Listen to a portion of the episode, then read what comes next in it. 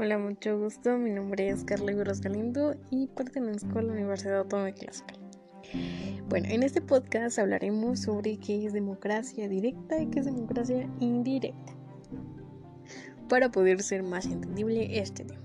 Ok, la democracia indirecta es la acción que toma una sociedad para elegir a un representante. Esto se da mmm, más en, las votaciones en que nosotros, una sociedad, elige al representante, quien va a tomar las decisiones por toda una sociedad o por todo el pueblo. Un claro ejemplo es en, que el, día de las votaciones que se aproximan en junio. Ok, eh, este suceso ocurre para que ellos puedan elegir por nosotros.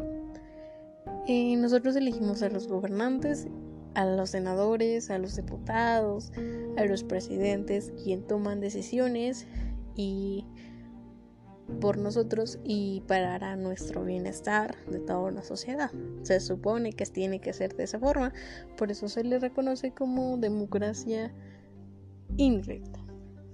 Ok, ¿qué es la democracia directa? La democracia directa es cuando se toma en cuenta toda una comunidad, o sea, toda la comunidad decide y toma una decisión.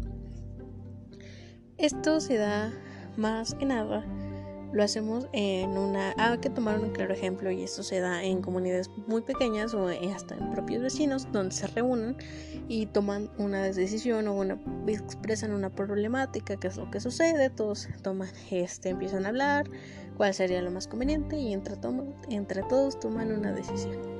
Esa es una democracia directa, ya que toda la sociedad participa en ello, o los integrantes de ella. Un claro ejemplo un poquito más extenso es sobre la comunidad de la rebelión zapatista que se encuentra en Chiapas. La rebelión zapatista no se rige por el gobierno, de hecho estas comunidades mm, tienen, tienen leyes que el propio pueblo hizo o realizó. O sea, todo el pueblo toma las decisiones, no el gobierno. El gobierno no tiene ni voz ni voto ahí. De hecho en sus reglas lo estipula, no tienen... Y el mismo pueblo ha declarado ciertas cosas como un ejemplo de ello es que no cualquier persona puede entrar y si puede entrar tiene que decidir el pueblo. Y, y si decide que entre, o alguna persona en sus comunidades es acompañante de un zapatista. Un ejemplo sería como es como un policía que conocemos normalmente.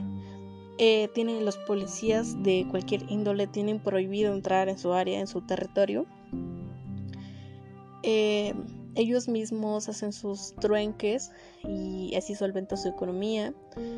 Eh, una frase típica es la tierra es de quien trabaja pero todo esto se va, de hecho es una, gran organización ya que todo el pueblo toma esas decisiones. También ¿no? ese es una, un, un ejemplo de qué es la, democracia directa. Espero que haya quedado muy, muy explicado qué es la democracia directa y indirecta, ya que es, es un tema un poco simple, es un poco fácil de entender, ya que la indirecta elegimos quién nos represente. Y la directa nosotros participamos para esas decisiones. La educación es muy distinta en esas comunidades, pero todo el pueblo es partícipe de ello. Bueno, eso sería todo por hoy. Espero les haya gustado este podcast y hasta la próxima.